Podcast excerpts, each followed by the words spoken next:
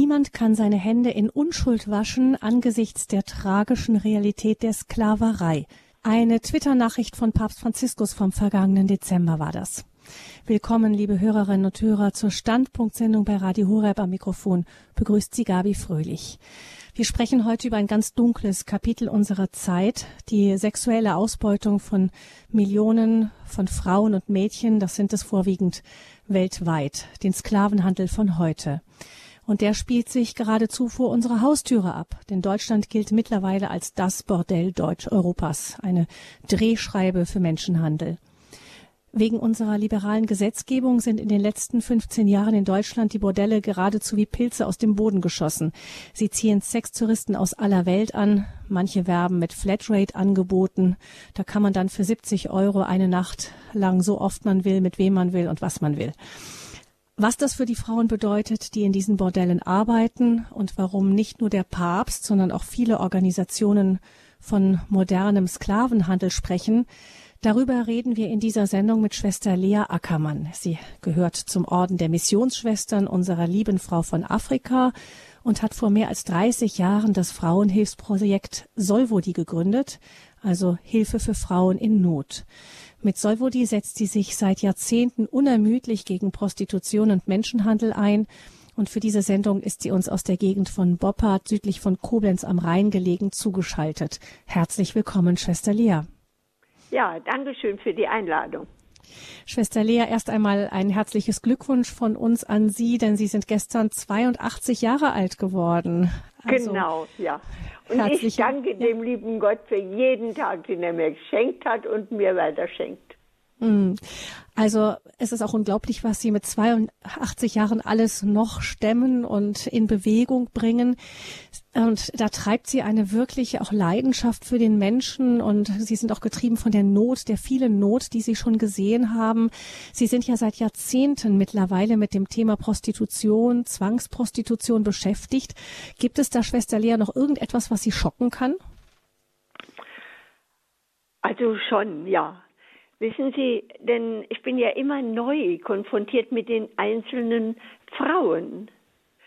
Äh, die erleben das ja auch immer wieder ganz anders, geprägt von ihrer Kultur, äh, geprägt von ihrem Elternhaus oder wenn sie kein Elternhaus hatten und so weiter. Also äh, ja, ich, ich sehe das eigentlich an jeder einzelnen Frau, wenn die Hoffnungslosigkeit in ihren Augen ist, wenn sie eine Frau mir, mir sagt, ich, ich bin doch nichts wert. Ich bin doch gar nichts wert. Ob es mich gibt oder nicht, das ist doch ganz egal. Und sie ist total äh, schockiert von dem, was ihr passiert ist.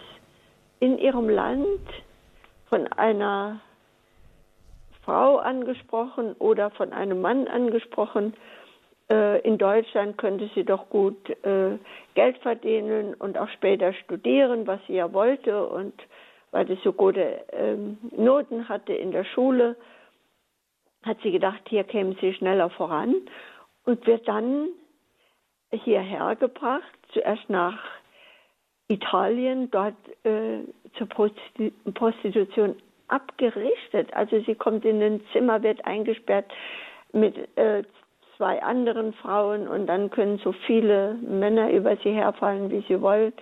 Und sie ist schockiert von all dem und, und fühlt sich als der letzte ja, Dreck. Und mhm. das schockiert mich, ja, das schockiert mich. Sie haben 1985 Solvodi gegründet. Das war damals in Kenia, Mombasa. Wie kam ja. es da zu den Anfängen? Also reicht dieses Ganze, dieser Menschenhandel auch wirklich, das reicht weit zurück offensichtlich und reicht weit in die Kontinente hinein. Wissen Sie, ich war ja von meiner Gemeinschaft dahin geschickt. Ich hatte äh, promoviert in Erziehungswissenschaften, äh, Psychologie und Theologie und war dann nach Kenia geschickt, um Lehrerfortbildung zu machen. Und dann kam ich in Mombasa an damals noch nicht so ruiniert wie heute von den Touristen, damals ein wirkliches Ferienparadies, ein Paradies. Das Meer, Korallenstrand. Wenn es zurückging, konnte man kleine Seen sehen mit bunten Fischen, Korallen mit großen Muscheln, also wunderschön. Es gab auch noch ein Stück Urwald, äh, wo man so durchfahren konnte oder reinfahren konnte. Es war, ja, es war ein Stück Paradies. Und da kommen die Touristen, die sich eine Weltreise erlauben können. Die sind nicht alle reich, aber sie haben Geld genug, um eine Weltreise sich zu erlauben.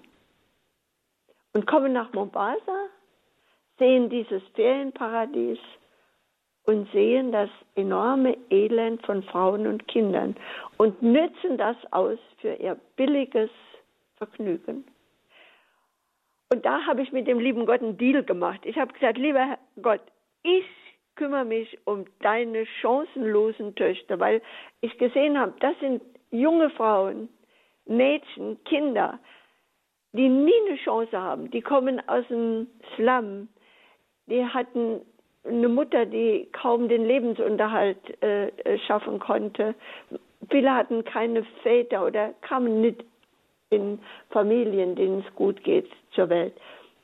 Ja, diese Mädchen hatten kaum eine Chance, kamen nicht in die Schule und nichts. Und das war das Gefundene für die Touristen. Und ich habe dem lieben Gott gesagt, ich kümmere mich um diese deine chancenlosen Töchter, lass du mich bloß nicht hängen. Und ich kann Ihnen sagen, ich habe damals angefangen, ich wollte mich um sie kümmern und hatte keinen Pfennig Geld, denn damals hatten wir Ordensschwestern auch kein Taschengeld. Und dann kam er mir schon gleich zu Hilfe. Ich kam zu unseren Schwestern, die diese Lehrerfortbildung machten, die das äh, organisiert hatten und so. Und dann haben sie mir gesagt, Lea, es tut uns leid, aber wir brauchen dich gar nicht, denn wir geben diese, diesen, diese Schulung in einheimische Hände. Und das war der vernünftig, denn wir blieben ja nicht ewig. Und wenn das verankert war vor Ort, und deshalb haben sie einheimische Lehrer und so äh, ausgebildet, dass sie das weitermachen konnten. Ich habe schon noch ein paar Vorträge da gehalten, aber sie brauchten mich nicht wirklich dringend. Und das fand ich schon das Erste. Und dann bin ich äh, auf die Straße, auch in die Bordelle, in die Kontakthöfe, wo die Frauen saßen und ja, und ich erzähle Ihnen jetzt, was Sie schon oft gesagt haben, weil es mich so schockiert hat. Mhm. Ich habe mich dann an den Tisch gesetzt, wo ein oder zwei Frauen sind, waren und dann habe ich gesagt, darf ich Sie zu was zum Trinken einladen?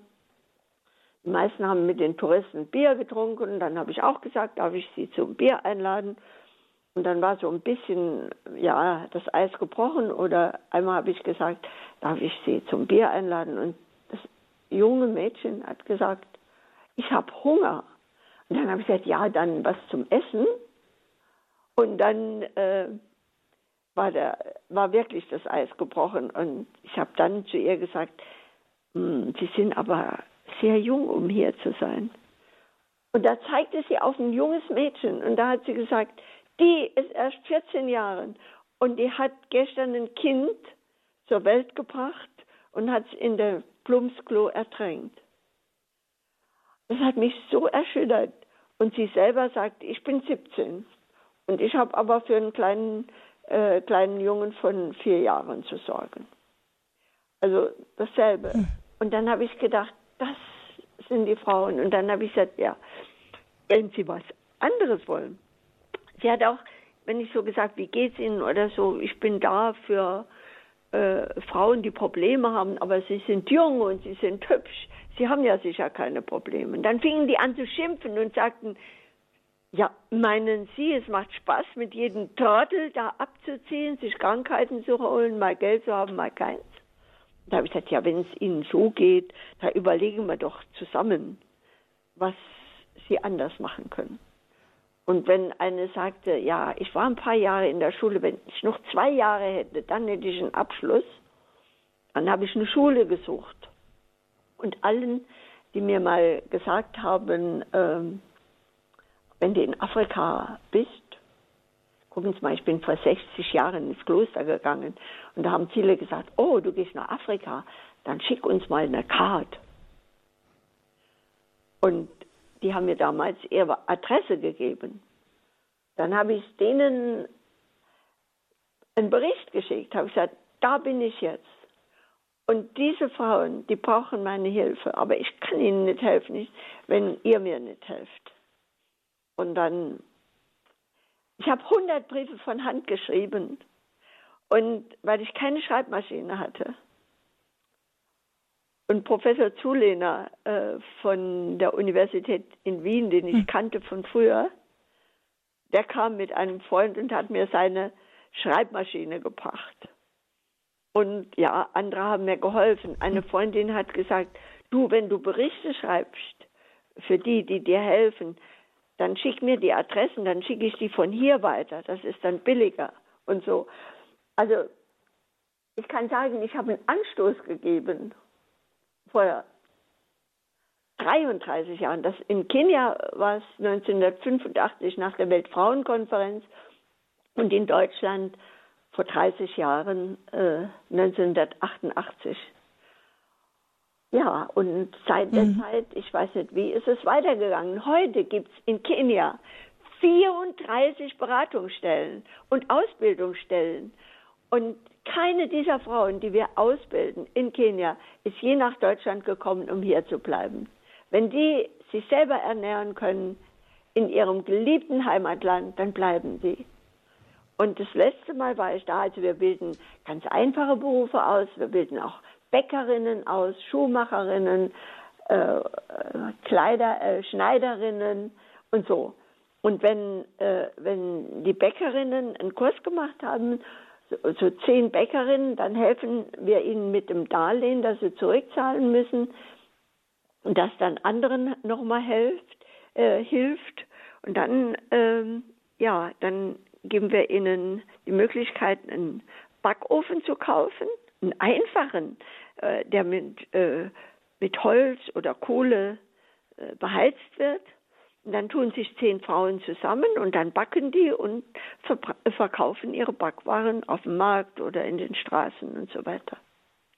Ich habe mhm. zwölf Bäckereien besucht von unseren Frauen und das ist wirklich wunderbar wenn man ihnen vor Ort hilft, wenn man ihnen Schule ermöglicht, Ausbildung ermöglicht. Und da haben wir wirklich schon sehr vielen Frauen geholfen. In Kenia, in Deutschland haben wir inzwischen 19 Beratungsstellen und neun Schutzhäuser. Mhm. Ja, das ist ja das Spannende, dass dann von Kenia sie dann zurückkamen nach Deutschland und eben auch diese Beratungsstellen aufgebaut haben. Wo, wo haben Sie denn da die Not brennen sehen in Deutschland? Also in Deutschland wollte ich also nur aufmerksam machen auf diese, diesen Sextourismus. Und äh, habe dann Vorträge gehalten und dann sagten mir schon ganz am Anfang, äh, sagte mir eine Frau, was reden Sie denn von äh, Afrika? Die Frauen sind doch schon hier. Und dann waren tatsächlich äh, schon junge Frauen hier. Zum Beispiel eine der ersten war eine junge Frau aus Kenia. Die hatte einen Tourist, einen Banker von Berlin mit 15 Jahren mitgebracht. Also war, das Mädchen war 15 Jahre. Er hätte ihrer Mutter erzählt, er äh, würde das Mädchen doch gerne in eine Schule in Deutschland schicken. Und wissen Sie, wo, sie, wo er sie hingeschickt hat? Auf die Straße für ihn anzuschaffen. Und Scheins hatte das aufgebaut und damals ist er aufgeflogen, als er ins Gefängnis kam, äh, wurde sie wieder nach äh, Kenia geschickt. Das war ein Beispiel. Es gab mhm. ein anderes Beispiel, wo eine junge Frau hier noch war. Und die war auch ganz jung. Und ich hatte, ich war allein hier in Deutschland, habe ich gedacht, um Gottes Willen, was mache ich denn jetzt? Ich kann doch keine äh, Frau äh, betreuen. Ich wollte Aufklärungsarbeit machen, Bewusstseinsbildung. Und äh, dann habe ich mit mehreren Ordensschwestern haben wir einen Arbeitskreis Ordensfrauen gegen äh, Menschenhandel äh, damals gegründet. Und da war eine Franziskanerin aus Würzburg äh, dabei. Und die hatten ein, ein Haus, ein Heim für junge Mädchen, ja, die keine normalen Elternhäuser hatten und gefährdet waren und so weiter. Und dann habe ich die gefragt und da konnte ich dann äh, dieses junge Mädchen von 15 oder war inzwischen, glaube ich, 16 oder 17, äh, dann denen äh, bringen und weiter in Kontakt mit ihr bleiben. Und, und wissen Sie was, nach 20 Jahren hat die mich wieder besucht und hat gesagt, Schwester Lea, ich bin Ihnen so dankbar. Gucken Sie mal, das und das habe ich dann dort in, in Würzburg gelernt und dann äh, habe ich einen Beruf ausgeübt und habe meinen Mann kennengelernt und ja, jetzt mhm. bin ich ganz glücklich. Sie, wir, wir spüren, Schwester Lea, Sie haben eigentlich einen langen Zeitraum auch schon, den Sie das Thema beschäftigt. Sie überblicken auch einen langen Zeitraum. Was ist denn die Entwicklung in diesen Jahrzehnten gewesen, in denen Sie sich jetzt mit dem Thema Prostitution beschäftigt haben? Es tut mir furchtbar leid. Wir haben in dieser Zeit Tausenden von Frauen geholfen, aber das Problem ist äh, stärker geworden, weil wir so eine bescheuerte Gesetzgebung haben. Hm. Wissen Sie, man, man, kann nicht alle, man kann nicht alle Probleme aus der Welt schaffen, indem man es legalisiert. Und Sie 2000, sprechen das Gesetz von, von 2002, ja, glaube ich, war es an, in dem... Vor, zwei, vor 2002 war das, ähm, gab es in Deutschland ein Gesetz, also Prostitution war nie verboten, aber Werbung für Prostitution durfte nicht gemacht werden, weil Prostitution als sittenwidrig angesehen wurde. Und da konnte man keine Werbung machen, man konnte nicht ins Wellness, in den Wellnessbereich gehen und so. Und dann hat man 2002 das Gesetz gemacht im Grunde genommen Prostitution ein Beruf wie jeder andere. Und da, ich will nur gerade was sagen.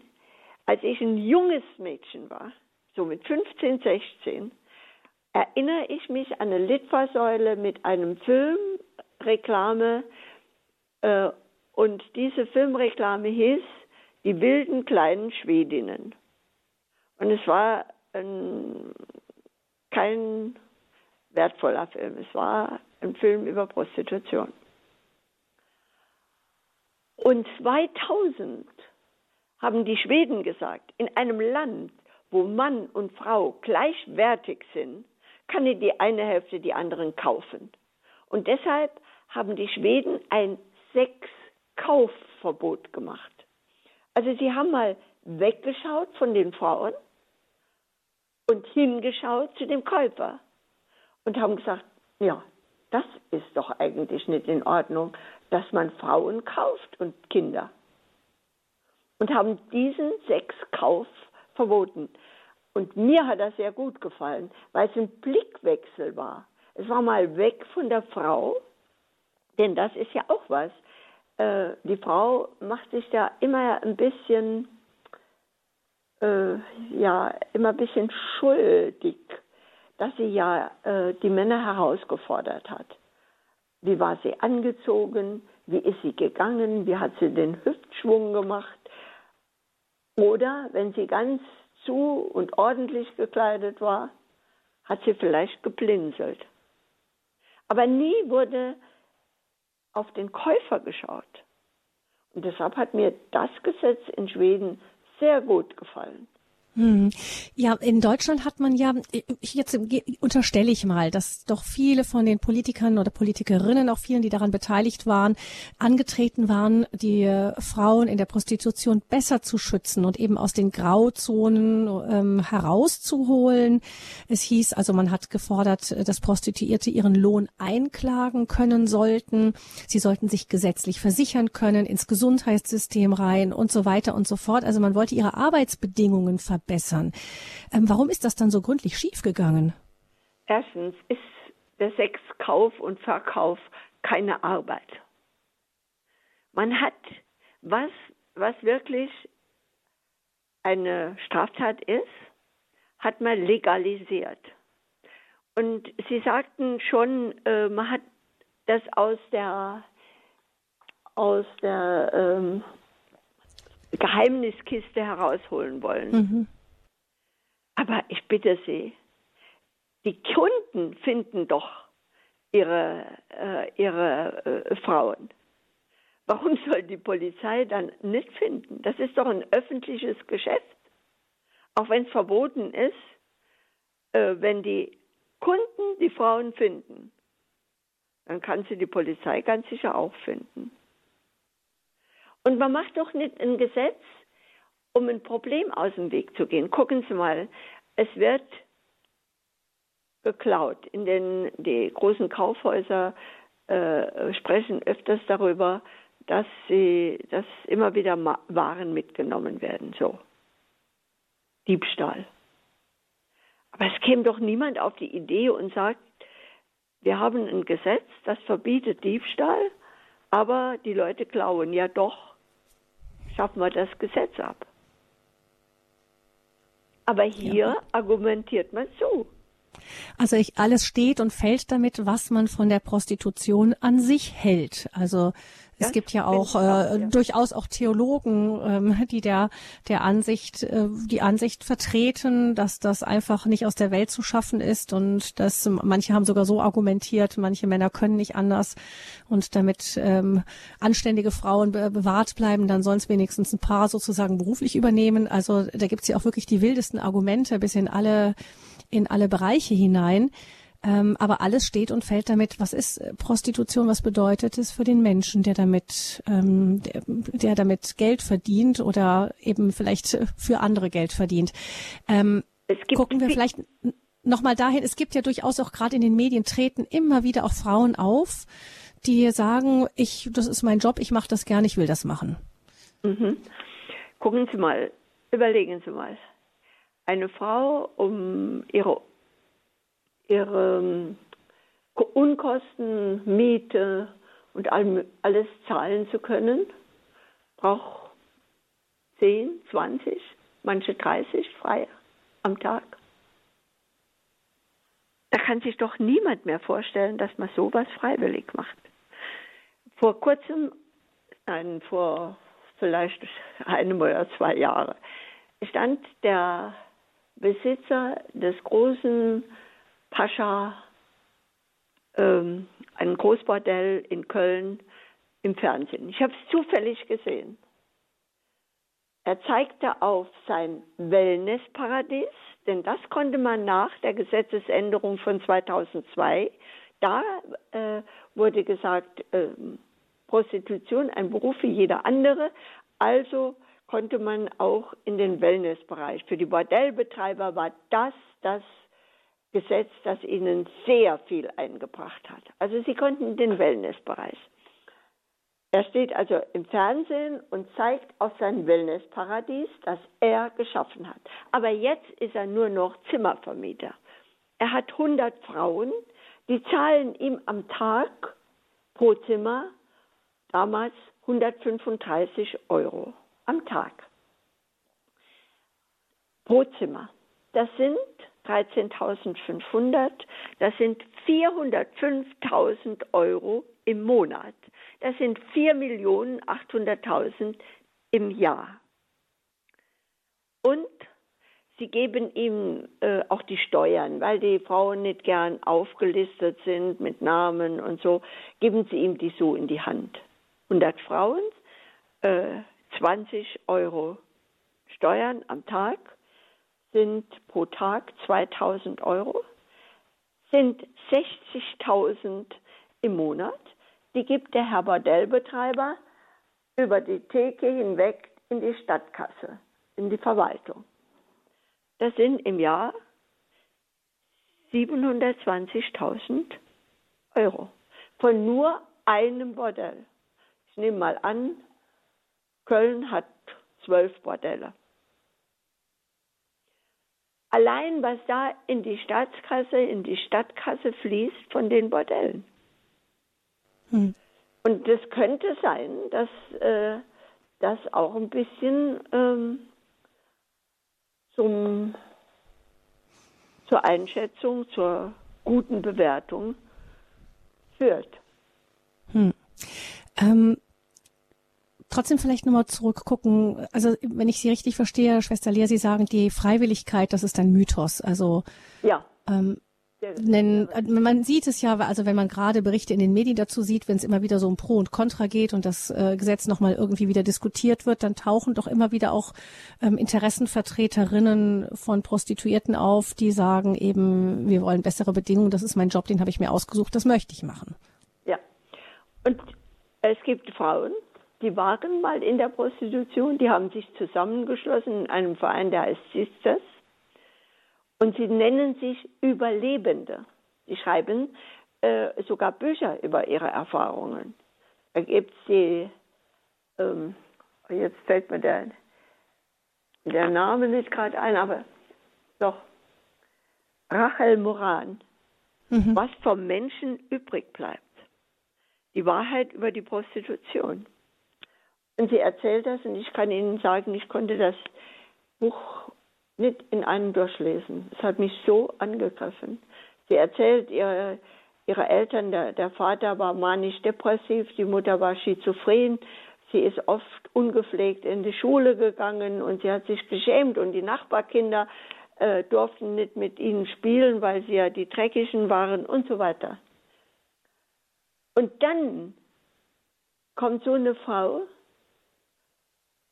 in ein Alter, wo sie attraktiv aussieht und wird dann angesprochen und gesagt, äh, ja, da, dafür brauchen wir dich. Und sie sagt, dass ich irgendwann mal gebraucht wurde, dass ich mal was wert war.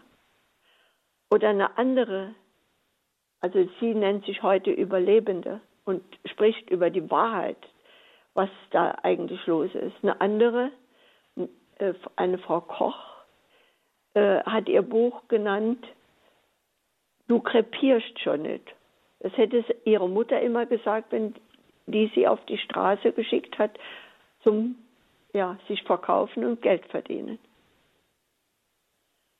Und wenn man sowas sieht und sowas liest, es gibt noch viele, viele andere in Deutschland, die dann auch wirklich sagen, und dann bringen wir nicht mal fertig, ein Gesetz zu machen, das äh, das Alter raufsetzt auf 21.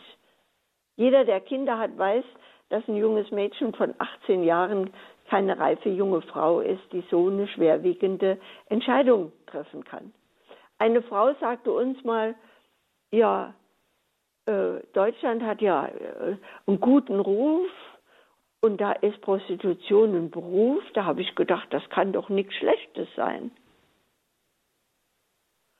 Also dieses Gesetz ist frauenverachtend. Jetzt hat man und, ja ähm, hinterher das Gesetz. Paar, die, die sind an fünf Fingern zu zählen, die mhm. der, äh, äh, dann im Fernsehen auftreten. Es sind fast immer dieselben und so weiter. Mhm. Äh, also das heißt, wir halten fest, es gibt eine ganz winzige, winzige Spitze von solchen, von denen, das sagen ich Sie, Ich sage Frau sogar noch mehr. Ich sage, nachdem ich 33 Jahre mich für diese Frauen einsetze, kann ich sagen, es gibt keine einzige, die das freiwillig macht. Da ist hm. irgendwas in der Kindheit oder irgendwann äh, hm. schiefgelaufen. Und wenn hm. wir sehen, in welchen, äh, welchen Schwierigkeiten Kinder bei uns jetzt auch noch ausgesetzt sind, dann äh, kann es einem eigentlich nicht mehr so ähm, verwundern. Ich war in einem Bordell vor ein paar Jahren in, in Oberhausen, glaube ich, war es, oder in Duisburg, weiß es nicht mehr. Äh, und dann habe ich mit einer Frau gesprochen, eine hübsche, junge Frau, die gesagt hat, das mache ich äh, mache ich so selbst, äh, freiwillig und das ist mein Beruf. Und dann habe ich mit ihr gesprochen und habe gesagt, sagen Sie mal, würden Sie mir erzählen, wie Sie, ein, wie Sie dazugekommen sind?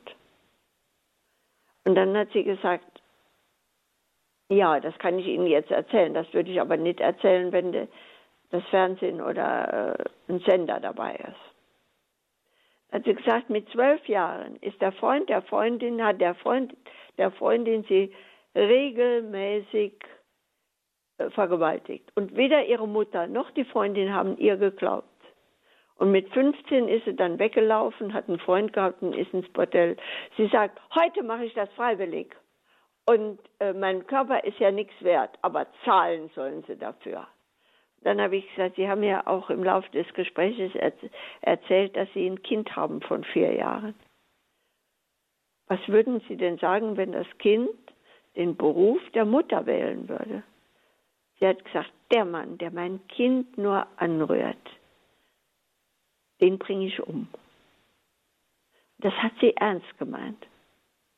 Wie freiwillig ist so ein Beruf bei dieser Frau? Jetzt haben wir ja, das sind ja Schicksale aus Deutschland, die Sie schildern. Das heißt, da gibt es ähm, eine große Zahl von Frauen in Deutschland, von denen ähm, es sind ja nicht nur Sie, die das sagen, sondern viele andere, die sich mit den Frauen im, im Rotlichtmilieu beschäftigen, die versuchen ihnen zu helfen, die sagen, also eine Freiwilligkeit haben sie noch nie gesehen, eine echte Freiwilligkeit. Genau.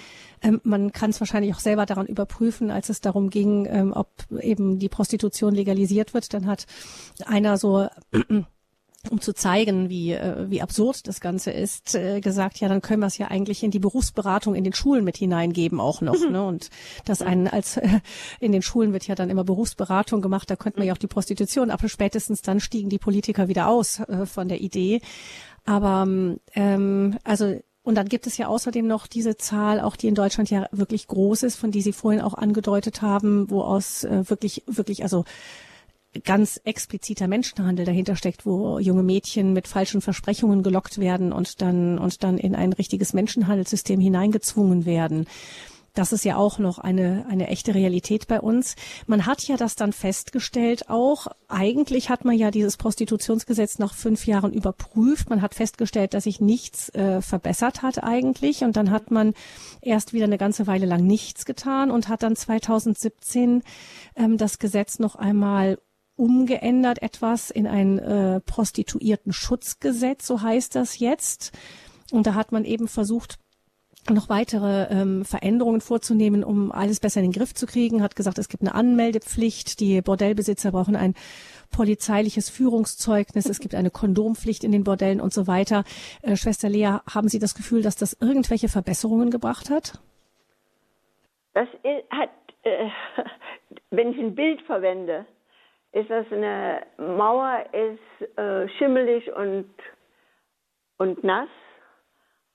Und dann streicht man einfach drüber, um einen momentanen besseren Eindruck zu erweisen.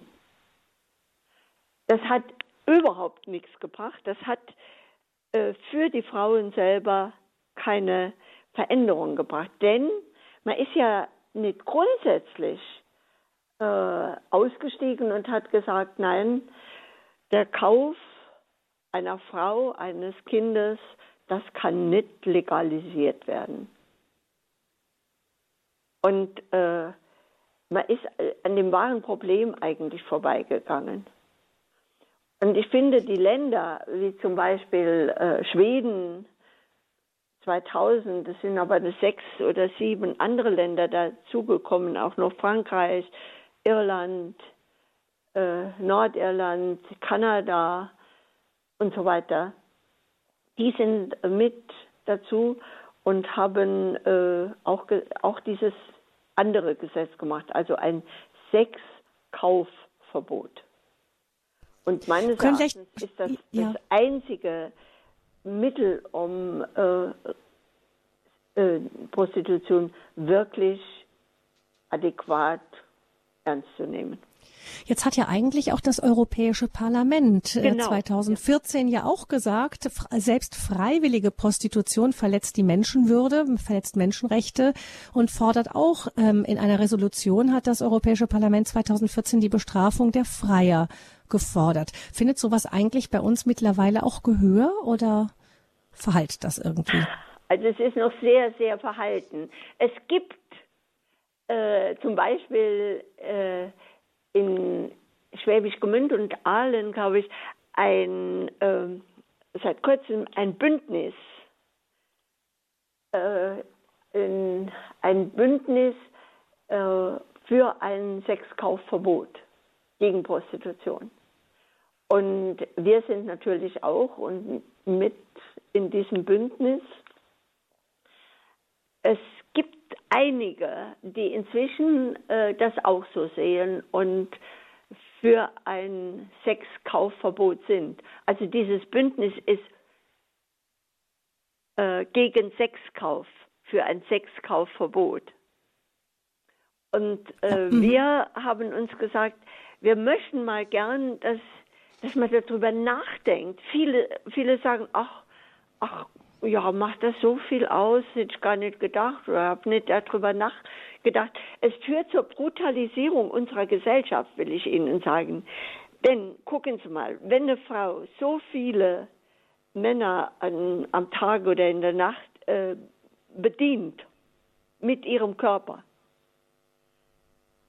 dann ist das ganz schwer mit äh, Gesundheit zu ver verbinden. Dann kriegt sie auch viele Krankheiten.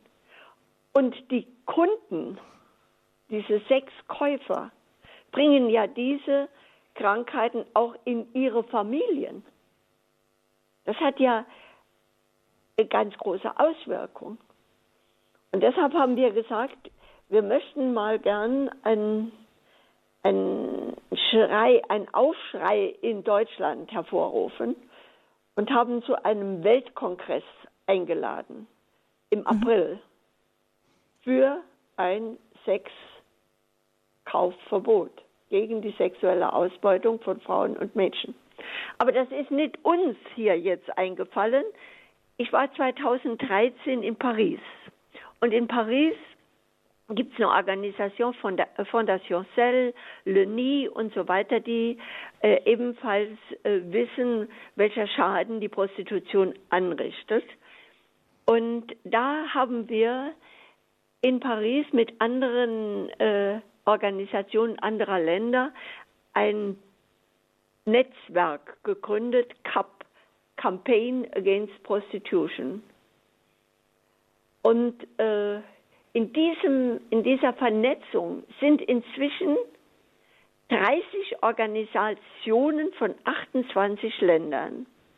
Und dieser CAP, CAP, dieses Bündnis hat einen Weltkongress gemacht in Paris zuerst, das war der erste, dann in Mexiko, 2016 war ich, und ich kann Ihnen sagen, das war beeindruckend wie aus aller Welt Frauen und Männer kamen und über dieses Problem, dieses, ja, ja, des, der, der, dieser Abwertung des Menschen Prostitution gesprochen hat. Und äh, in Mexiko haben dann doch die, die Frauen von den Hügeln erzählt, dass die Verbrecher nachts mit großen Autos kommen und sogar in die Hütten der Armen äh, gehen und äh, die Mädchen suchen und mitnehmen für Sexkauf, für Organhandel und für illegale, äh, illegale äh, Adoption. Und das ist wirklich Verbrechen. Das war hm. in Mexiko, dann war es in Indien, da konnte ich nicht. Und Kapp kam nun hier und hat gesagt, soll, äh, Deutschland ist inzwischen das Modell Europas. Hier ist es ganz notwendig, einmal diesen Weltkongress zu machen. Äh, ich ich habe und hatte schon ein bisschen Angst vor der großen Organisation und all dem, aber wir haben uns dann entschieden, vom 2.4. bis 5.4. in Mainz. Wir haben gedacht, wenn so ein Kongress in Berlin ist, geht er unter. Und es ist für uns nicht möglich, einen Weltkongress in Berlin zu organisieren. Äh, in Mainz, das sind die Medien, sind viele Medien, ZDF, ARD und so weiter. Und in Mainz gibt es einen Verein von Ärzten gegründet, vor allen Dingen von Professor Dr. Trabert, Armut und Gesundheit in Deutschland. Und die behandeln Frauen und Männer, die keine Versicherung haben, behandeln die unentgeltlich. Und wie der von uns gehört hat, dass wir so einen Kongress machen, hat er gesagt, das ist doch auch mein Klientel. Die sind nicht versichert, die sind krank und die kommen zu mir. Und haben ges sofort gesagt, da machen wir mit. Also Professor Trabert ist sofort eingestiegen und hat gesagt, er macht mit.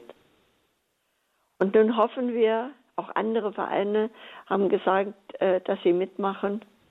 Und so hoffen wir, dass ja ein Denkanstoß, ein Aufschrei durch Deutschland geht, das, was Frauen und Kindern hier angetan wird, mit einer Einstellung, die eigentlich nur, ja, die allen, allen hilft, die an dem Geschäft verdienen. Und das sind bei uns die Bordellbetreiber hauptsächlich und alle, die daran an diesem Handel verdienen, Schlepper, Schleuser, Zuhälter. Hm. Prostitution ist niemals freiwillig und schon gar nicht ist sie ein Beruf, den man wirklich ernst nehmen könnte, sagt Schwester Lea Ackermann.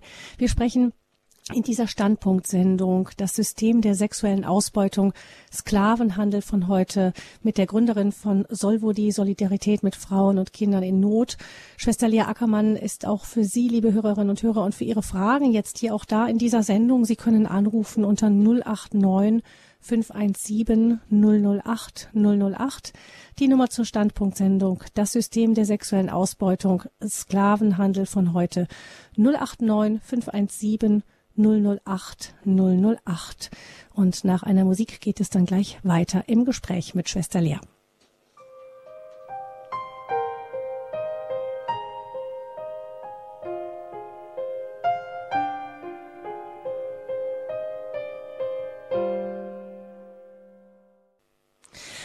Wir sprechen über den modernen Sklavenhandel, Menschenhaltende durch ähm, sexuelle Ausbeutung von Frauen und Mädchen. Schwester Lea Ackermann, die Gründerin der Hilfsorganisation Solvo, ist unser Gast in dieser Sendung und sie sagt, Prostitution ist niemals freiwillig. Das ist ein reiner Mythos. Meistens stecken schon traumatische Kindheitserfahrungen dahinter, wenn eine Frau sich in dieses Milieu hineinbegibt oder sie wird gar in irgendwelchen meist osteuropäischen Ländern oder auch in Afrika gedungen oder gelockt mit äh, tollen Versprechungen. Dann setzt meistens eine Gewaltmaschinerie ein und äh, die Frauen werden ihrer Dokumente beraubt, es werden abenteuerliche Gelder verlangt und so weiter, bis sie so sehr im System drin hängen, dass sie nicht mehr rausfinden. Also ein echter Menschenhandel, Sklavenhandel von heute blüht regelrecht 089 517 008 008 ist die Nummer zu dieser Standpunktsendung und Frau Wesene Dong ruft an aus München. Ich grüße Sie. Guten Abend. Ja, guten Abend.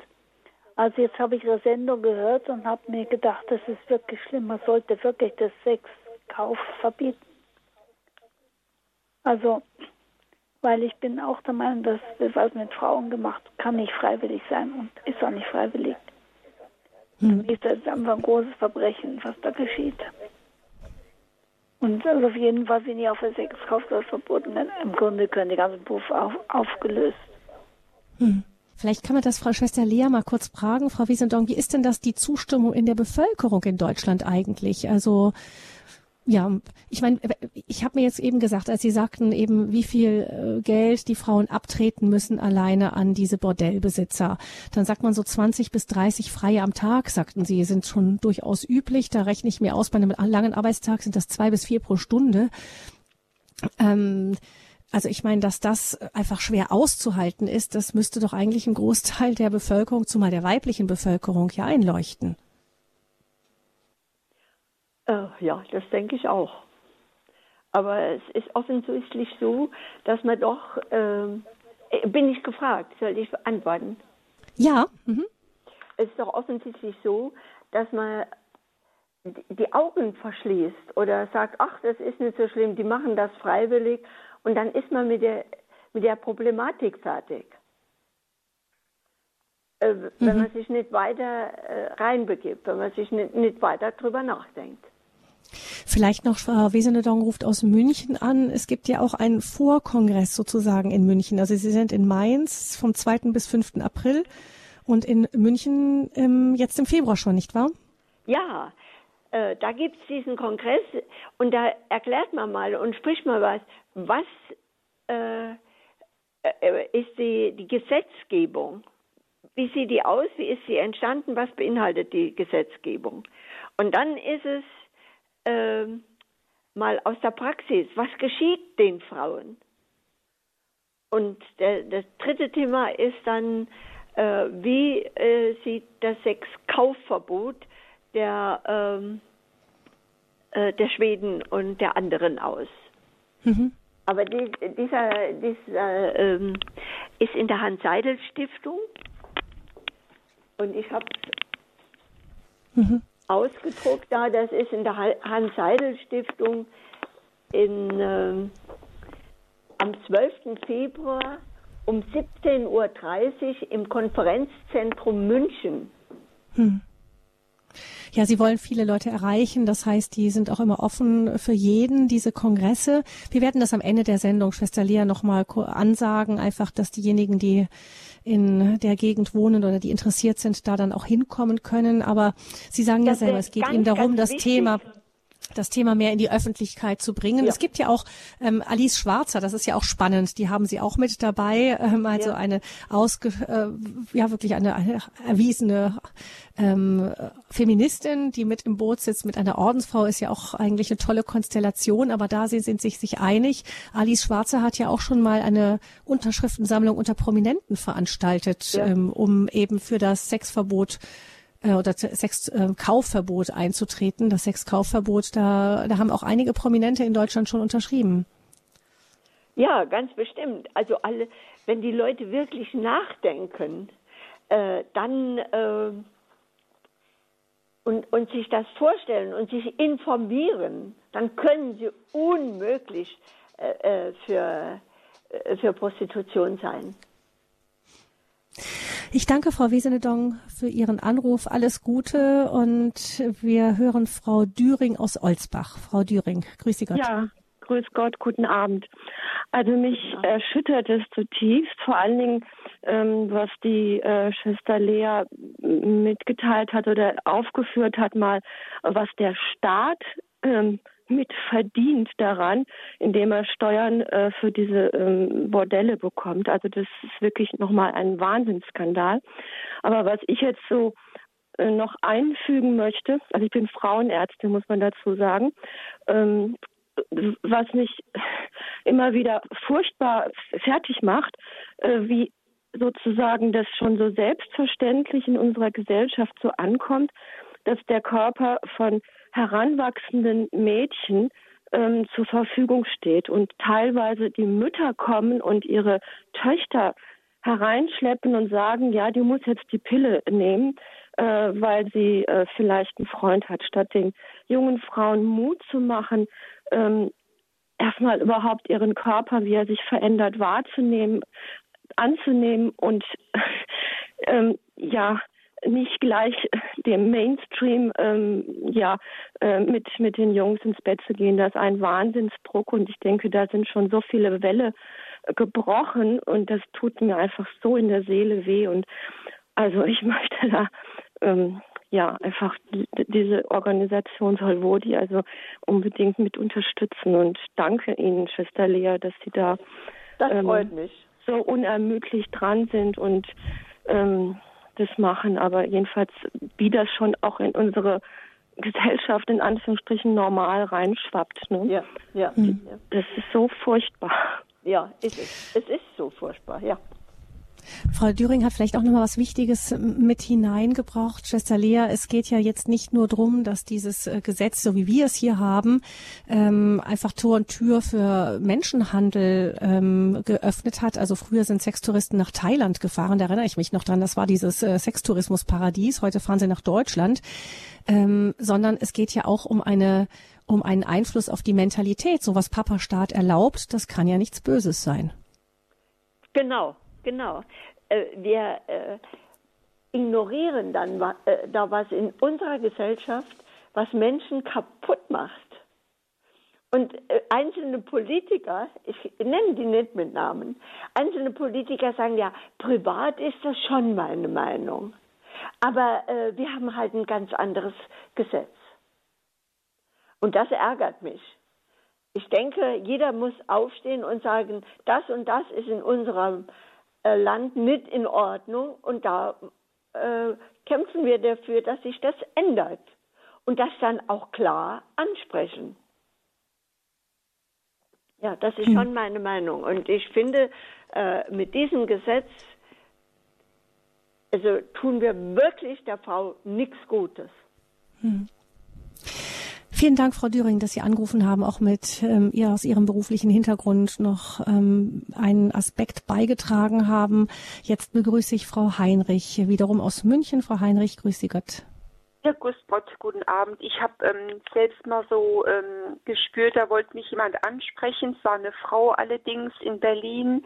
Und da habe ich gedacht, nein, um Gottes Willen. Jetzt äh, wollte ich nur als Idee noch vielleicht beisteuern, man könnte doch diese Aufklärungsarbeit, so wie es jetzt die Schwester Lea Ackermann auch über das Radio Horeb tut, kann man das nicht vielleicht auch in einem Religionsunterricht bringen oder Ethikunterricht bei den bei den Mädchen?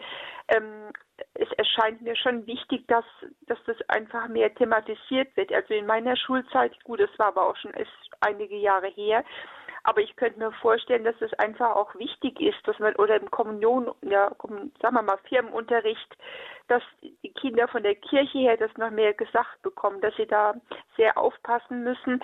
Und dann habe ich auch noch eine andere Frage, wenn ich jetzt jemanden treffe, der ähm, eine junge Frau, wo man denken muss, also ähm, in dem Bereich äh, wird ja was angetan. Was kann ich dann konkret tun? Ich meine, ähm, bei mir zu Hause erstmal aufnehmen, aber was dann im konkreten Fall, wo kann ich mich denn dann hin noch, noch hinwenden? Das war meine Frage. Also das erste, Thematisierung im Unterricht, das halte ich für sehr wichtig. Wir gehen auch, also die äh, unsere Mitarbeiterinnen, die Sozialarbeiterinnen, äh, gehen auch in die Schule und sprechen das an. Auch ich war schon einige Male in der Schule und äh, spreche das an und antworte auf Fragen. Das ist also mhm. wichtig und das sollte eingebracht werden. Vielleicht kann ich dazu noch ganz ja, ganz kurz nochmal dazwischen. Ähm, es gibt ja einen ähm, ehemaligen Polizisten, also ich glaube inzwischen im Ruhestand, Manfred Paulus, ja. der für die Kripo ganz viel mit dem Thema zu tun hatte. Der reist ja zum Beispiel nach Rumänien mit ganzen Gruppen auch und ähm, klärt dort in Schulen auf, damit die Mädchen einfach nicht in, auf die Maschen reinfallen von den Menschenhändlern und sagt ihnen, die sagen euch, ihr kriegt einen tollen Modeljob und dann landet ihr hinterher im Bordell. Also einfach die Aufklärungsarbeit dort. Eine ganz wichtige Sache im Ausland, um zu zeigen, wie funktioniert das System in Deutschland überhaupt. Aber eigentlich, ich meine, Schwester Lea, ich denke mir, jetzt gibt's ja die, äh, die Sexualkunde ähm, in den Schulen, da kann man sich ja trefflich drüber streiten, was da sinnvoll ist oder nicht sinnvoll ist. Aber zum Beispiel auf die Masche der Loverboys in Schulen aufmerksam zu machen, das könnte doch mal wirklich was Sinnvolles sein. Ja, ja, ja, ja, das ist ganz wichtig. Gerade diese Loverboy-Methode und was dahinter steht und so weiter. Äh, ich kenne auch den Herrn Paulus gut und es ist einfach wunderbar, wie er schon seit Jahren äh, äh, auf dieses Problem aufmerksam macht und einen sehr richtigen Blick auf dieses Verbrechen an Frauen und Kindern hat. Äh, mhm. Aber wenn man jetzt eine junge Frau trifft, äh, die sich vielleicht auch an äh, die Frau äh, Heinrich gewandt hat oder so, äh, ich kann nur sagen, wir haben 19 Beratungsstellen in Deutschland. Wir sind auch in Rumänien. Wir haben von Rumänien kam eine ich hatte dort einen Vortrag gehalten, dann kam eine Ordensschwester auf mich zu und hat gesagt, ich möchte auch gern mehr tun für diese Frauen von den Maria Ward Schwestern.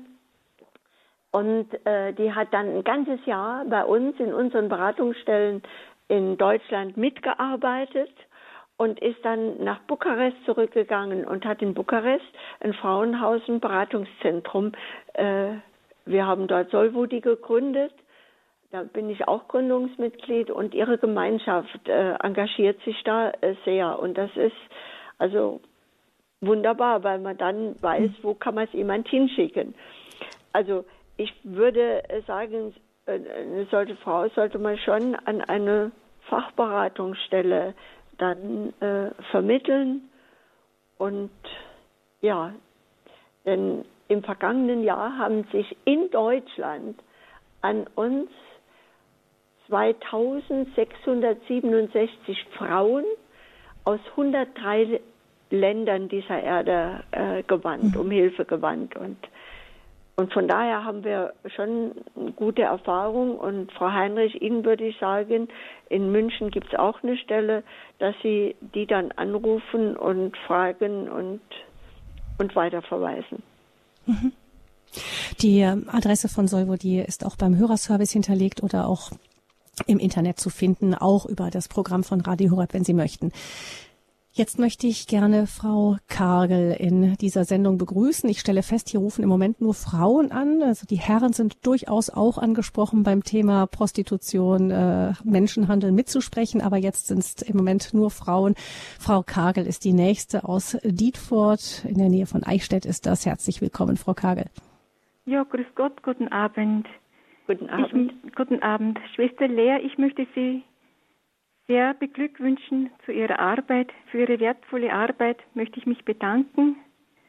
Dankeschön. Man weiß gar nicht, wie viel Segen darauf liegt, vor allem für die betroffenen Frauen, was es für ein Segen ist, die Sie mit Ihrer Arbeit machen. Ich wollte einbringen zu dieser Sendung, dass man dringendst an die Politiker appellieren sollte, dass man die Prostitution überhaupt völlig abschafft. Ich glaube, Sie haben auch gesagt, ein Land hat es schon geschafft, das ist Schweden, wenn ich mich nicht irre. Es gibt mehrere. Es gibt, gibt mehrere Schweden, Länder? Kanada, äh, Nordirland, Irland, äh, äh, Frankreich. Frankreich, hm. ja. also abgeschafft nicht, aber die, die verboten, verboten, die, also die, die frei. Also Vielleicht können Sie bei der Gelegenheit, Schwester Lea, mal ganz kurz erklären, was machen diese Länder genau? Also was passiert da genau? Da ist der Sexkauf verboten. Also ein Mann, der eine Frau auf diese Weise anspricht oder äh, ihr so ein Angebot macht, der macht sich strafbar. Der Frau hilft man. Es ist äh, die Frau für die Frauen werden ähm, Angebote der Schulung oder Umschulung oder äh, äh, Informationen angeboten und äh, es machen sich die Kunden strafbar. Es kommt auch nicht so auf das? die Strafe an. Hm. Es kommt auf den Blickwechsel an. Wissen Sie, bei mir hat hier ein Mann angerufen äh, vor einiger Zeit und hat gesagt, Frau Ackermann, wie komme ich denn da zu einer Frau? Och, habe ich gesagt, wie wäre es denn, wenn Sie es mal mit Charme und Wohlwollen versuchen? Nee, ich will, der will 10 Euro hinlegen und mit ihrem Körper machen, was er will. Das ist der, der Sinn der Prostitution. Mhm. Das hat nichts mit, Schwester Lea, mit Sexualleben mhm. zu tun, sondern es hat mit, mit Kauf und Erniedrigung zu tun. Mhm.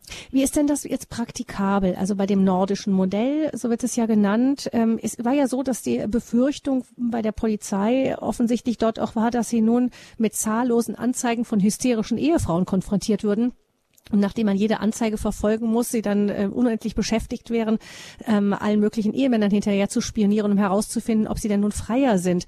Das scheint ja dann nicht eingetreten zu sein, wenn das bis heute funktioniert. Nein, das funktioniert sehr gut. Und wenn Sie zu unserem Kongress kommen nach Mainz, wir haben auch die Schweden eingeladen, dass die Schweden äh, berichten, wie denn ihr Gesetz sich äh, gezeigt hat, welche Früchte und wie, ja, wie es, welche Resultate es gebracht hat.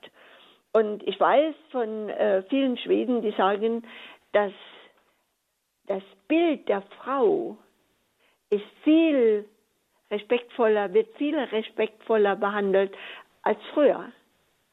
Denn äh, gucken Sie mal, eine Frau aus Trier hatte, hat bei uns angerufen und hat gesagt, ich bringe jeden Morgen meine drei Kinder zur, zum Schulbus und in der Nähe des Schulbusses, da hängt ein großes Plakat, äh, eine Reklame für Prostitution.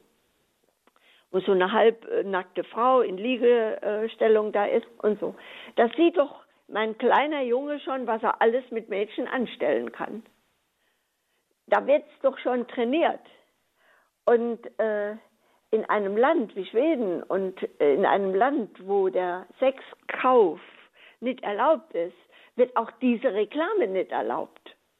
Und das bringt dann schon ein ganz anderes Frauenbild, ein viel respektvolleres Frauenbild äh, zustande in der Gesellschaft. Und mhm. das wollen wir doch alle.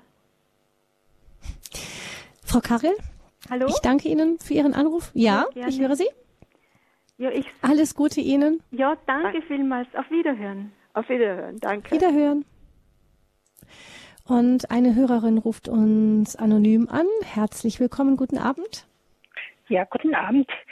Ich wollte die Schwester Lea fragen, wie die Frauen das psychisch wegstecken, diese ganze Prostitution. Ich denke da an Alkohol und Drogen, ob das einfach so klar, dass sie das so klar alles über sich ergehen lassen oder ob sie das mit Suchtmitteln also kaschieren. Das wollte ich wissen. Nein, die, die stecken das überhaupt nicht weg. Die bra viele brauchen eine Therapie danach. Die sind beschädigt und wissen darum. Und die muss man richtig aufbauen wieder, dass sie an sich glauben, dass sie wissen, dass sie wertvoll sind, dass sie was wert sind, dass sie, ja. Kinder und Alkohol. Drogen, und Schwester Lea? Wie bitte? ist das mit Alkohol und Drogen? Ja, äh, viele sind abhängig gemacht worden. Das ist klar. Und deshalb müssen sie auch äh, betreut werden, müssen eine Therapie haben. Und das ist nicht einfach. Und es belastet auch. Das ist, mhm. das ist klar, ja. Das ist so. Ich habe das auch von ja, ich habe das auch von ehemaligen äh, Prostituierten, die aussagen dann auch in, in Dokumentarfilmen. Beim ZDF gab es mal einen sehr guten Bordell Deutschland hieß der.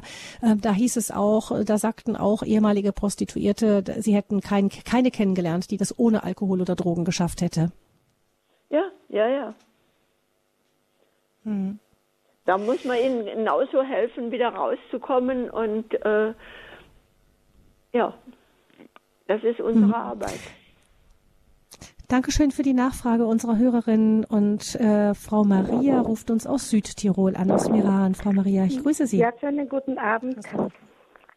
Und es freut mich, dass es Menschen gibt, ähm, die, die sich um dieses Anliegen kümmert. Und ich wollte nur auch etwas mitteilen. Und zwar haben wir eine Tageszeitung in Südtirol, die ziemlich liberal eingestellt. Und die bringt jeden Tag Werbung für äh, sogenannte Masseurinnen, was man ja. auch darunter ja. verstehen mag, nicht? Ja. Also in allen Ortsteilen in Südtirol, von Lanab, Meran, Brücken und so weiter, Boden. Ich habe heute gezählt, in der letzten Zeit über zehn sind mit auch Abbildungen, ob das diese Damen sind, manchmal ist das Gesicht verdeckt.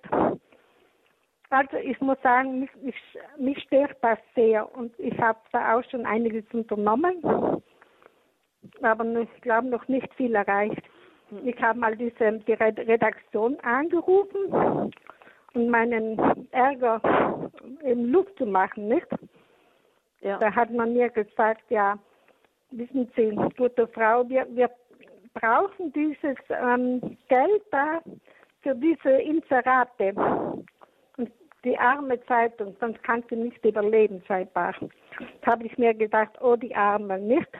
Ja, genau. Da wäre ja. besser, wenn, wenn die Zeitung sterben würde, wenn sie nur mehr auf diese ähm, Werbung angewiesen sind. Und, ich, und, und äh, das ist doch für mich, was sagen Sie dazu, sexistische Werbung? Natürlich. Und jedes Kind kann diese Zeitung sehen und ich weiß nicht. Das ist eine eindeutige Werbung für Prostitution. Mhm. Das heißt, das versteckt ja. sich dann auch ähm, hinter solchen hinter solchen ähm, Solche Reklame. Massagewerbung ja, teilweise. Ja, genau. Ja, also ja danke, dass Sie darauf aufmerksam gemacht haben. Ja, vielen Dank, Frau Maria. Äh, wir haben hier auch mal so eine Zeitung gehabt und dann gab es aber so viel Widerstand. Ich glaube, die ist dann äh, doch nicht mehr gekommen. Also es war in der ganzen Gegend äh, war, war, viel Protest dagegen. Es war mal äh, in unserer Gegend hier Ich glaube, sie gibt es heute aber nimmer. Vielleicht äh, sollte man wirklich auch dagegen protestieren. Laut, mit mhm. vielen, ja. Ja. Okay, danke schön für Ihren es Anruf, Frau es Maria. Es ist immer wichtig, dass man Leute zum Nachdenken bringt oder dass Leute, denen das schon aufgefallen ist, aber die denken, na ja, das ist normal oder da, da denkt sich niemand was dabei. Wenn sie merken, aha, da gibt es noch andere, die denken sich schon was dabei und die sind nicht damit einverstanden. Hm. Eine Sache interessiert mich noch, Schwester Lea, auch. Ähm, Sie sagen immer wieder, Sie gehen in Bordelle und treffen dann die Frauen dort und sprechen mit denen. Wie machen Sie das eigentlich? Gehen Sie da einfach, spazieren Sie da einfach rein? Geht das so einfach? Äh, nein, also wenn ich sage, ich war schon lange nicht mehr in, äh, da, habe schon lange nicht mehr diese Arbeit gemacht, aber wir machen auch Streetwork in den Bordellstraßen, also die Kolleginnen und Mitarbeiterinnen. Die, die, gehen dann in die Straße rein, wo die Frauen in den Schaufenstern sitzen. Und wenn sie dann immer wieder kommen, dann äh, haben die Frauen auch Vertrauen. Dann wenden sich auch einzelne Frauen äh, an, an diese Kolleginnen. Vor Jahren habe ich das noch öfters gemacht, aber äh, ich merke, dass ich äh, ja, diese Arbeit nicht mehr so mache. Deshalb habe ich sehr viel mehr vielleicht im Büro und so in der Öffentlichkeitsarbeit zu tun. Hm. Mhm. Ähm, vielleicht nochmal auch zur Unterscheidung eben, es gibt die Bordelle, es gibt ja auch den Straßenstrich. Ja, ähm, ja. Immer noch. Ja. ja. Ähm, ist das, ähm, äh, das, die Arbeit auf der Straße noch mal schlimmer als im Bordell oder tut sich das eigentlich nichts? Äh, also ich finde beides schlimm. Aber wenn ich die jungen Mädchen sehe, die auch hier äh, ganz in der Nähe äh, am Waldweg stehen, halb bekleidet, obwohl es so kalt ist und alles und ein, ein Wohnwagen in der Nähe, also ich finde das schon miserabel. Hm. 089 517 008 008 ist die Nummer zur Sendung. Es geht in der Standpunktsendung bei Radio Horeb heute Abend um das System der sexuellen Ausbeutung, Sklavenhandel von heute. Schwester Lea Ackermann, die Gründerin von Solvo, die Solidarität mit Frauen und Kindern in Not, ist unser Gast in dieser Sendung. Wir hören jetzt noch etwas Musik und dann wollen wir noch weiter mit Schwester Lea sprechen und auch gerne mit Ihnen, liebe Hörerinnen und Hörer, wenn Sie anrufen 089 517 008 008. Wie gesagt, ich warte noch auf einen Mann, der auch mal anruft in dieser Sendung, aber alle Anrufer sind herzlich willkommen.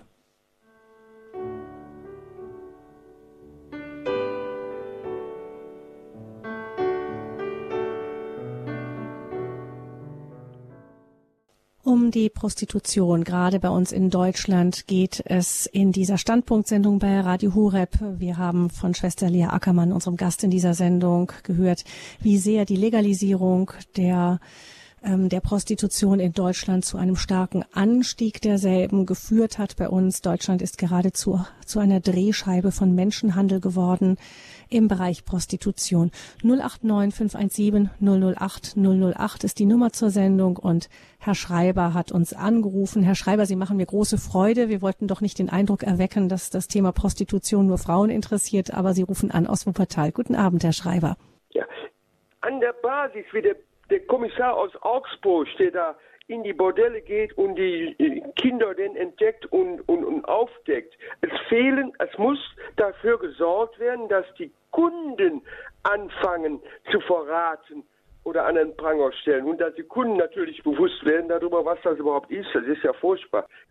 Ja, also ja. ich sitze nicht nur im Büro. Ich habe angefangen, indem ich überall hingegangen bin, auch in die Bordelle mit den Frauen gesprochen habe, wie es ihnen geht und ihnen rausgeholfen habe, ihnen geholfen habe, einen anderen Beruf zu wählen und so äh, ihnen ermöglicht habe, auf beiden Füßen mit anderen Möglichkeiten äh, ihr Leben zu gestalten.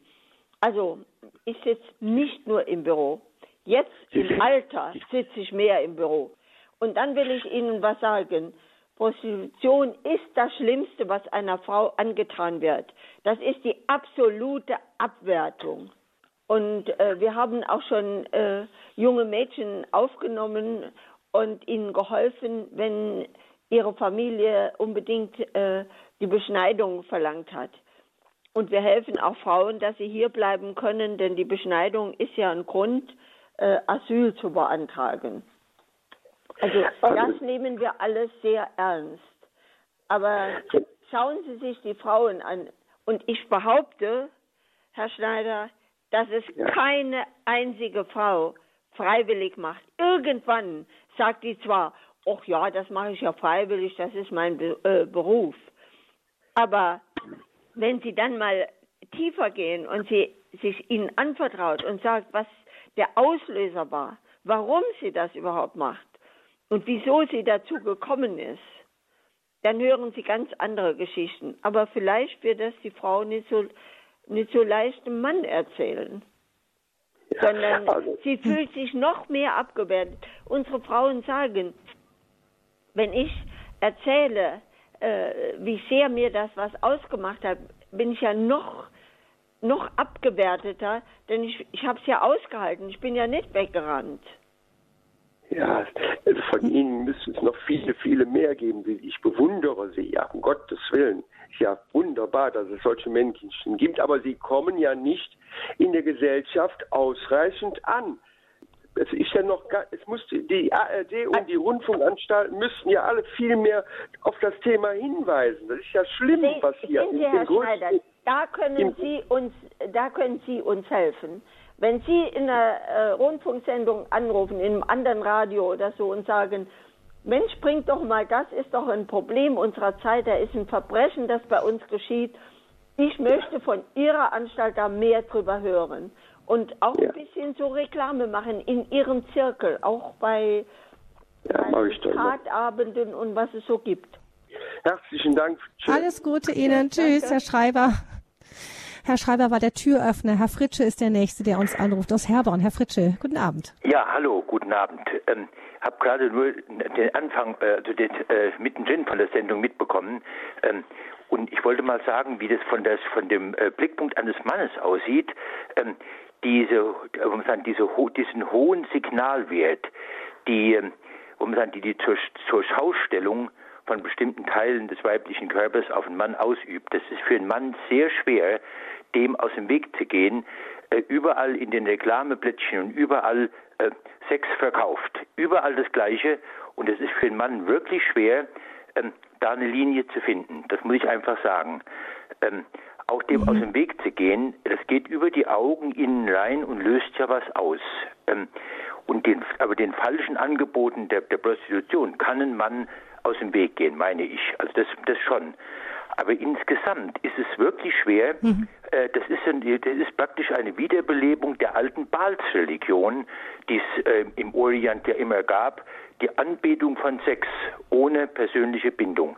Und das erleben wir nach meinen Augen, äh, nach meinem äh, Dafürhalten augenblicklich ganz gewaltig.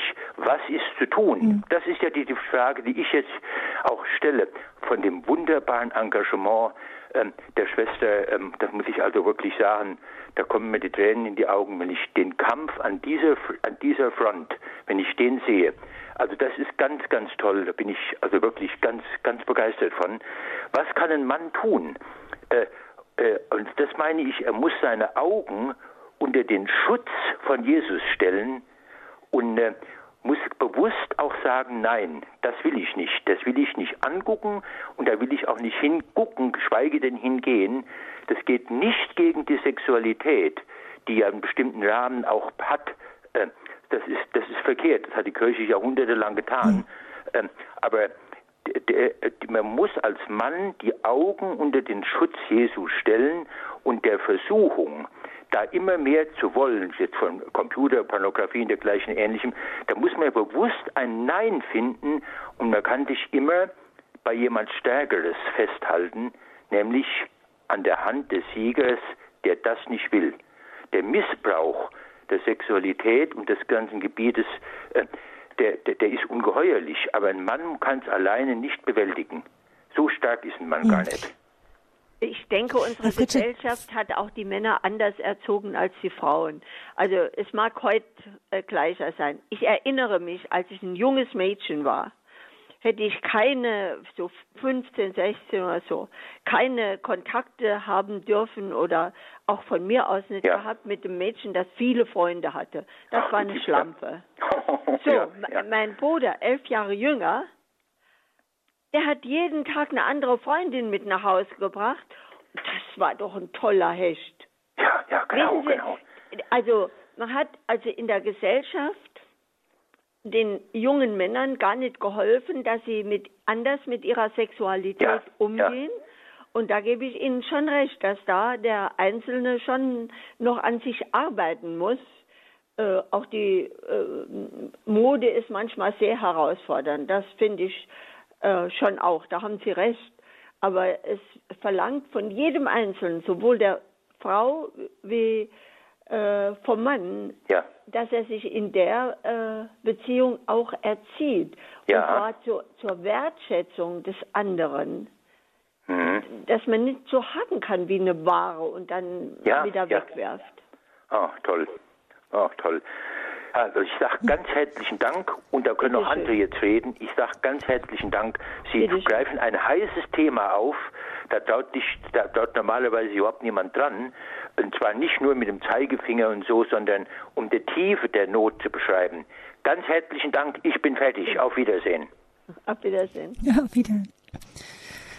Schwester Lea, nochmal einhakend, doch ganz kurz. Ähm, da, da merkt man auch, wie diese Industrie, wo wirklich unglaublich viel Geld gemacht wird. Das heißt ja, ja. Schätzungen in der EU 25 Milliarden Euro ja. pro ja. Jahr mit dem Menschenhandel alleine. Also unglaubliche Mengen, die da, ähm, die da äh, rüber wandern. Ähm, das heißt, da, da, da wird natürlich auch mit auf allen Ebenen gelockt. Ich, wenn, wenn ich nur schon dran denke, dass eine Autowerbung kommt ja kaum ohne leicht bekleidetes Mädel aus. Die ja, ganze Unterwäschenwerbung, die überall hängt, da wird ja getriggert und getriggert wie verrückt. Ich kann Herrn Fritsch, ich meine, ich bin eine Frau und nicht anders gepolt als er, aber die Herren der Schöpfung schon verstehen, dass sie da wirklich in einem unglaublichen Kampffeld auch stehen.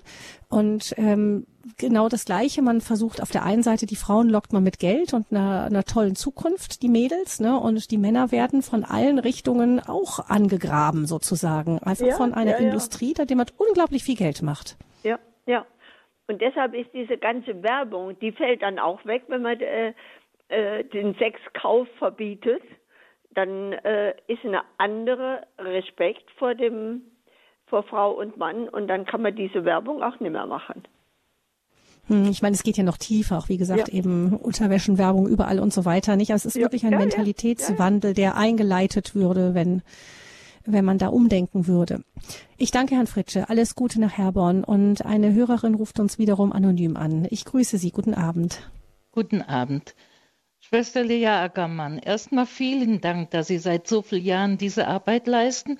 Ich habe Sie kennengelernt und Sie hatten mir ein Buch geschenkt. Und ich äh, weise auch immer wieder darauf hin, dass äh, unser deutscher ehemaliger Papst, er hat äh, schon zu meiner Jugendzeit in dem äh, Bonifatiusblatt von äh, Fulda hingewiesen, wie man Partner, Jugendliche aufmerksam gemacht, äh, auf die Qualitäten der Partner zu achten. Und ich habe meinen Mann erst vor kurzem verloren. Und äh, ich bin sehr dankbar für die Aufklärung und die gute Stütze in der Kirche, in der Jugend. Bin sehr dankbar für meinen Mann, den ich kennengelernt habe und der mit mir als erstes in den Gottesdienst ging, aber nicht sagte, dass er überhaupt dahin gehen will, sondern er sagte, du musst mich jetzt mal eine Stunde vermissen ich muss da zu einem wichtigen Termin. Und ich sagte, ist das denn so, dass ich nicht wenigstens ein Stück mitfahren kann? Ich kann ja dann draußen warten.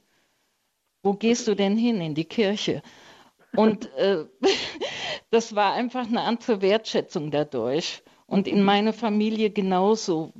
Und ich bin aber hier sehr äh, ausgelacht. Ich bin eigentlich gedemütigt in verschiedenen Dingen, wenn ich so etwas sage und werde in ein ganz falsches Licht gerückt.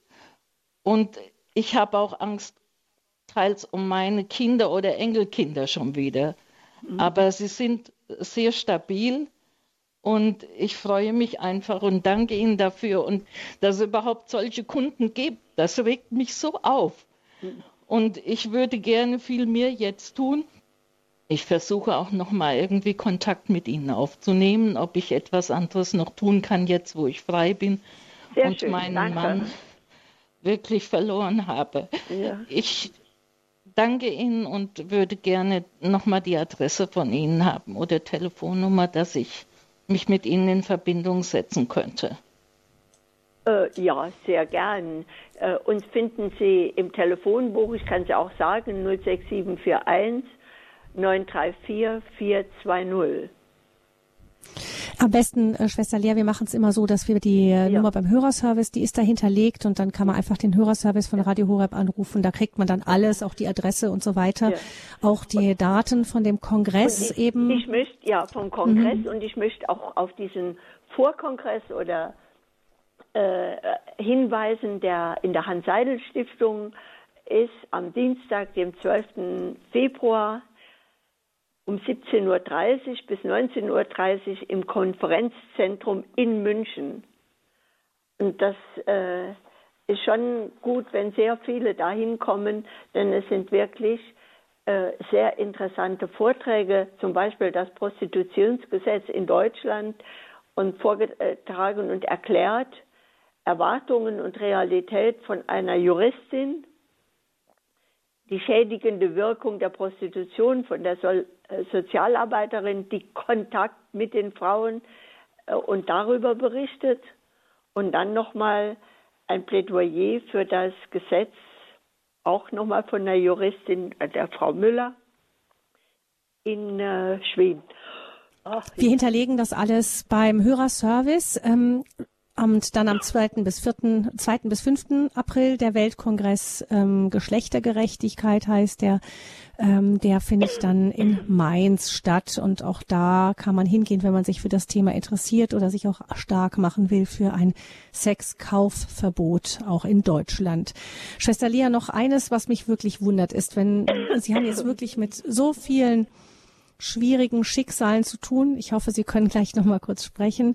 Ähm, Sie haben mit so viel schwierigen Themen zu tun, so viele schwere Schicksale erlebt und es ist wirklich ein Kampf und ähm, es, die Situation, Gesamtsituation in Deutschland ist ja nicht besser geworden.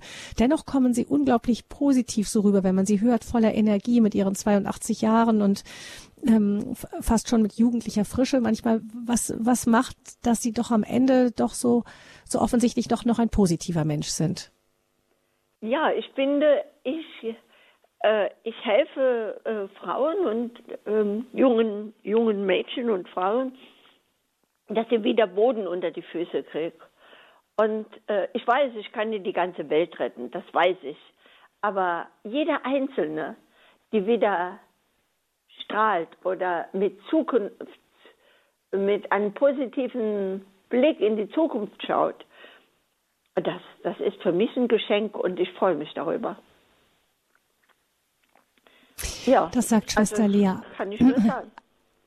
Hm, Schwester Lea Ackermann, Gründerin von Solvo, die Solidarität mit Frauen und Kindern in Not, im Elend. Vielen herzlichen Dank, dass Sie uns nochmal weiter ja das Thema vertieft haben. System der sexuellen Ausbeutung, Sklavenhandel von heute, ein Thema, das uns aufrütteln muss. Und ähm, Schwester Lea sagte, sie hofft, dass ein Aufschrei durch Deutschland geht, dass auch in Deutschland der Handel mit Sexualität verboten wird.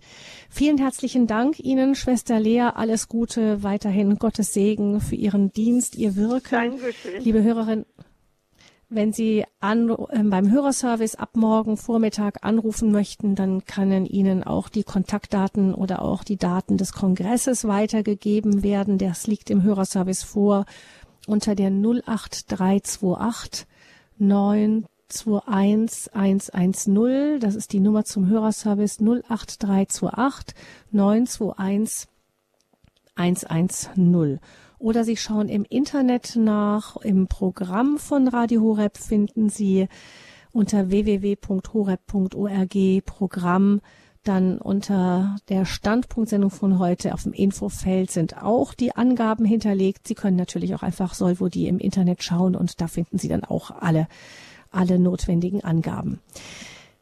Vielen herzlichen Dank fürs Zuhören. Alles Gute, sagt Gabi Fröhlich. Noch Ihnen allen einen gesegneten Abend.